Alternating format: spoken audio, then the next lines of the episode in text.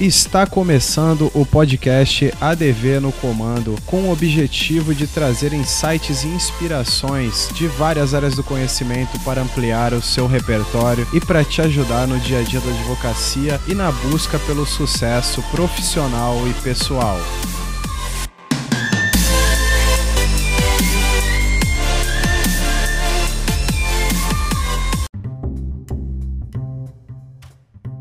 Eu me formei em Direito, sou advogado há 16 anos, sou facilitador do Empretec e professor. Eu tenho também um livro publicado que se chama O Fim da Era Chefe, muito embora o tempo que eu tenha trabalhado para alguém não sirva para completar uma era inteira. Eu mantenho meu escritório próprio no Guarujá, litoral de São Paulo, dou aulas pelo estado de São Paulo, Minas Gerais, Rio de Janeiro, onde eu moro atualmente. É, quando eu me, me, apresento a alguém, com frequência me perguntam: mas como é que você consegue morar no Rio de Janeiro, ter um escritório no litoral de São Paulo e captar clientes mesmo sem estar lá no escritório? E essa resposta não é simples, porque ela permeia mais de uma década e meia da minha vida. E o fato é que eu tive que desenvolver uma metodologia que me possibilitasse ser, fazer e ter tudo aquilo que eu queria. Né? Como eu nasci em meio ao comércio, né, por influência dos meus pais, o empreendedorismo se tornou um DNA para mim.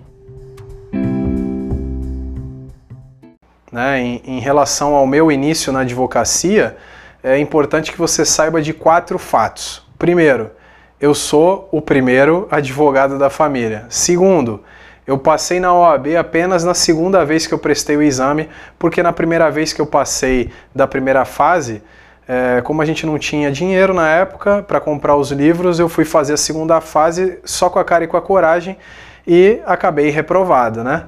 É, na época, se bombasse na segunda fase, tinha que fazer a primeira fase de novo, então Lá fui eu e dessa vez para fazer a segunda fase. A gente comprou as doutrinas com cheques pré-datados do meu pai a perder de vista e para ter uma ideia, né, esses cheques todos voltaram sem fundo na época, mas a gente pagou tudo depois para o seu Ivo, que era o livreiro que vendia isso para gente.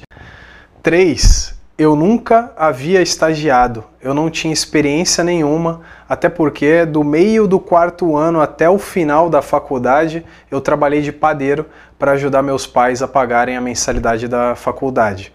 Quarto, o meu salário inicial de advogado foi 400 reais por mês. Com essa grana aí eu pagava a mensalidade de uma pós-graduação e olha lá, então não sobrava quase nada e eu tinha 23 anos. Eu abracei aquele trabalho com energia lá no alto, eu aprendia tudo que eu via e ouvia, o máximo que eu podia, e eu cresci demais, muito mesmo. É, dia após dia, naquele verdadeiro MBA de prática jurídica, eu senti pela primeira vez o poder e as dores de exercer a advocacia. Eu senti a responsabilidade de ter outras vidas na minha mão, eu, eu senti a alegria de poder ajudar alguém a ter uma vida melhor. Obviamente, né, como quase todo jovem, recém-formado, imediatista que eu era, financeiramente falando, eu fiquei insatisfeito rapidinho. Eu recebi dois aumentos relâmpagos, mas isso ainda não era suficiente, porque eu queria voar mais alto.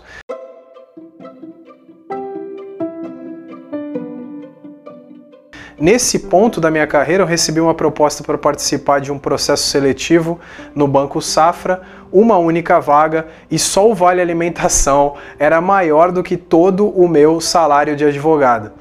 Eu fui escolhido e entre o dia que me deram a notícia e o dia marcado para fazer o exame admissional, tinha um feriado prolongado que serviu para que eu refletisse um pouquinho sobre o rumo que eu ia dar para minha vida.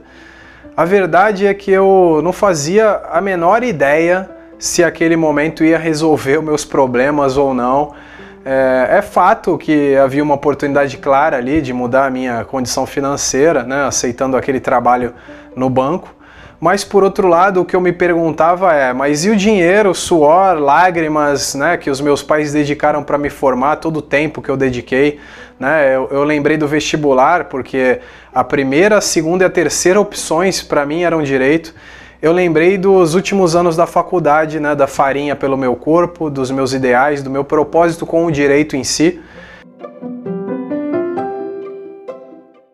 E em algum momento durante esse feriado aí, é, a ficha caiu, né? Eu costumo dizer que a vida é uma longa estrada e por onde em algumas vezes a gente se depara com uma encruzilhada onde essa estrada se divide, né? Nesses momentos, muitas vezes a gente está sem mapa, é, o GPS está sem sinal, né? Então a gente precisa ouvir o nosso guia, que é o nosso coração, e escolher um caminho para ir em frente. Talvez você já tenha se sentido assim, dividido ou dividida entre duas opções ou mais. E essa é, é para você que está na dúvida sobre o caminho a seguir. É nesses momentos de decisão que a gente escreve a nossa história e que a gente escreve a história da nossa vida. Nesse momento eu tinha que escolher. E eu escolhi criar a terceira opção eu chamei a responsabilidade ali pela minha insatisfação financeira, eu resolvi devolver a papelada toda para o banco e agradecer a oportunidade e fui lá no escritório que eu trabalhava e pedi demissão. Né? Eu resolvi, a terceira opção era abrir meu próprio escritório exatamente um ano e meio após eu fazer o juramento e receber a minha carteira da OAB. É, eu criei esse caminho porque eu tive clareza do cenário, eu calculei os riscos, eu confrontei os panoramas, né? Se eu ficasse lá no banco, eu sabia que eu me tornaria um escravo do dinheiro. Eu ia ganhar bem e talvez nunca mais conseguisse fazer uma audiência, por exemplo. Por outro lado, o meu escritório próprio, se eu conseguisse ao menos uma ação por mês, eu já ia ganhar mais do que o escritório que eu estava trabalhando antes e teria o resto do tempo livre, né?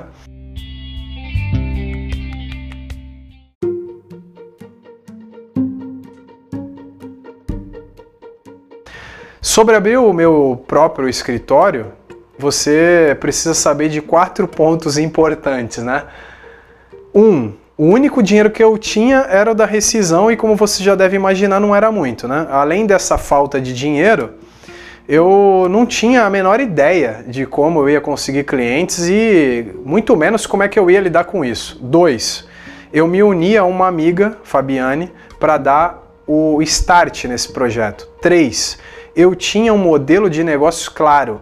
Né? A escolha em montar um escritório térreo, porta para rua, numa área extremamente populosa e pobre de uma cidade foi estratégia. Ali moravam os trabalhadores, ali morava o meu público-alvo, era ali que eu queria estar também. 4. Eu não tinha referências, mas eu busquei informações. Eu batia na porta da vizinhança para saber como é que era o movimento ali do lugar e dentre eles tinha um advogado que me encorajou o nome dele é Dr. José Renato e ele se tornou um grande amigo meu. Eu não tinha plano B, era aquilo ou aquilo mesmo, e quando desistir não é uma opção, pode ter certeza que o sucesso é certo. Né? Eu tinha que dar certo. Foi fácil? Claro que não. Né, em alguns momentos, né, alguns meses depois, até a Fabi desistiu de advogar e abriu uma doceria. E aí eu lembro que quando a gente estava conversando sobre a saída dela, ela me questionou: pô, paixão, mas e a despesa? E eu respondi para ela: deixa comigo, eu vou dar um jeito eu tive que colocar naquele momento em prática o que eu chamo de fé ativa, que é acreditar totalmente que vai dar certo, mesmo sem ter controle nenhum sobre o resultado e fazer a minha parte para obter esse resultado que eu almejo. Nessa época eu passei aí para o escritório 5 e meia da manhã, eu saía de lá 23 horas, meia-noite às vezes até, para chegar no escritório, inclusive, eu tinha que utilizar três conduções e uma delas era um barquinho chamado Catraia, que tem lá no Guarujá, que navega por um canal tipo Veneza, mas é sem glamour, sabe? Porque ele passa por baixo do cais do Porto de Santos. Eu comia uma marmita fria na minha própria mesa de trabalho, né? Eu fazia tudo sozinho, eu cruzava e corria para cabecear. O meu meu escritório tinha uma mesa e três cadeiras do lado de fora, uma divisória, né, com vidro filmado para ninguém conseguir ver lá dentro, o que eu não tinha, né, porque do lado de dentro eu tinha uma mesa e uma cadeira para eu sentar e trabalhar. Nem computador eu tinha naquela época. É, eu imprimia os questionários, as procurações, os documentos, tudo com campo em branco, assim, sabe, para preencher a caneta quando eu fosse atender alguém. E eu chamava esses documentos de, de questionário fantasma. Né? Desde o primeiro mês eu nunca precisei pedir ajuda para ninguém para pagar o aluguel. Quando eu comecei, eu andava a pé de bicicleta e com meu próprio trabalho eu comprei carros, eu comprei moto, apartamento, eu viajei, eu vivi. Né? E, e apesar de tudo que eu já tinha conquistado, eu seguia querendo mais e queria crescer. Eu tracei em certo momento um plano mirabolante de abrir um escritório em cada cidade da Baixada Santista, que é uma região metropolitana, e depois abrir um escritório na capital, São Paulo, né? Aí meu jogo mudou de novo, porque ao procurar o que eu precisava para executar esse plano, eu achei na verdade o que eu nem sabia que eu estava procurando, porque na realidade eu não estava. Presta atenção nisso aqui. O que te trouxe até aqui não necessariamente é capaz de te levar aonde você quer chegar.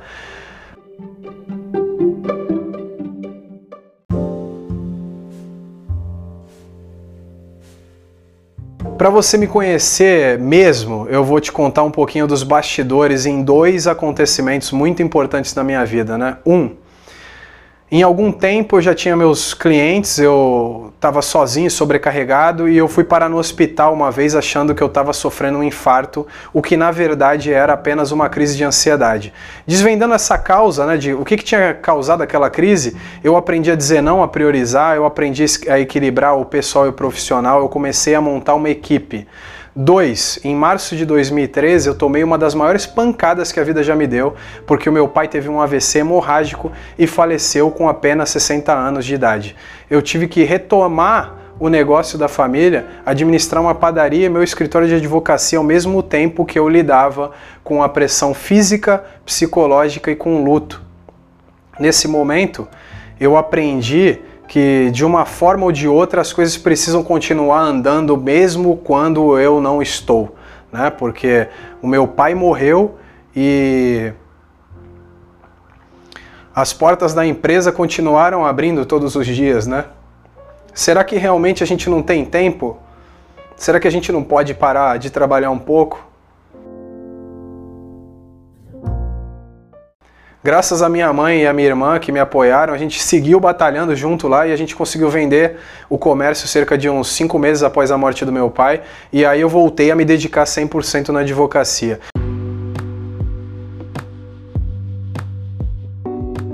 Quero compartilhar com você três estratégias que foram fundamentais para alavancar minha carreira. Primeiro, investi maciçamente em conhecimento, cursos, livros em mim.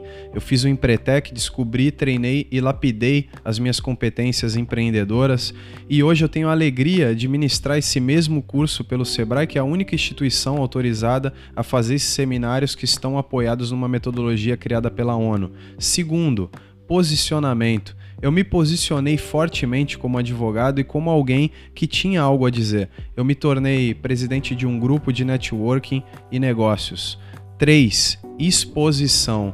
Com isso, eu comecei a dar entrevistas para rádio, jornal, televisão. Eu dei a minha primeira aula, depois cursos, palestras. Eu falei em congressos da OAB. Eu rodei o Brasil treinando e prestando consultoria para advogados e empresas, inclusive multinacionais eu defendi ideias ousadas, eu apresentei um plano e consegui começar a dar aula em uma faculdade em São Paulo, capital.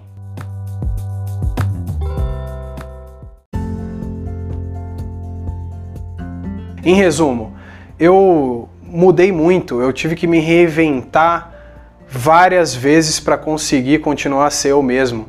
Eu perdi amigos, terminei relacionamentos, eu fui chamado de louco, eu ouvi, dentre outras coisas, que advogado recém-formado e sozinho no mercado morre de fome.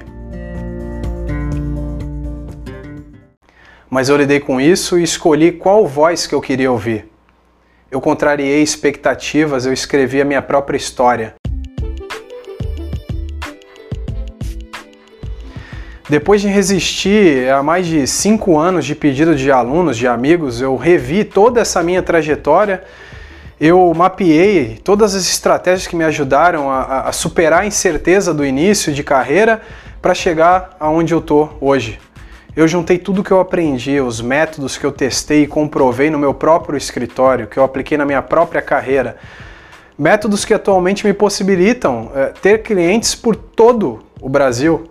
Eu criei um passo a passo completo para implementar todas essas estratégias para conseguir clientes, todos os dias, empreender com sucesso, viver melhor e aproveitar tudo isso. E eu posso te dizer hoje, cerca de 14 anos depois, considerando que a gente está em 2020, que se eu tivesse que escolher de novo o caminho a seguir, eu teria escolhido igualzinho, mas eu mudaria e muito no que tange a forma.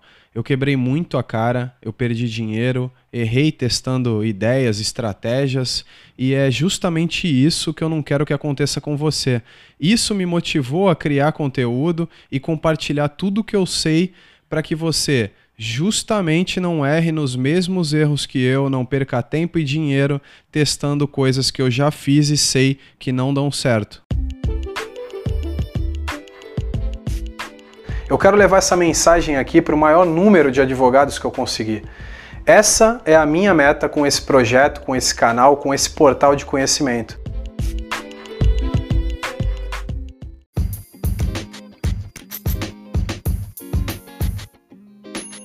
Seja muito bem-vinda, bem-vindo à minha vida. Eu agradeço a você que eu vou chamar aqui nesse portal carinhosamente de excelência por me acompanhar até aqui. Lembrando que você pode me encontrar em todas as redes sociais, basta procurar por ADV no comando. Inclusive, manda um direct lá no Instagram, ADV no comando, dizendo se você se identificou de alguma forma com a minha história, fazendo uma pergunta ou trazendo o seu ponto de vista. Assim você me ajuda a construir esse trabalho da melhor forma possível. Grande abraço e até o próximo episódio.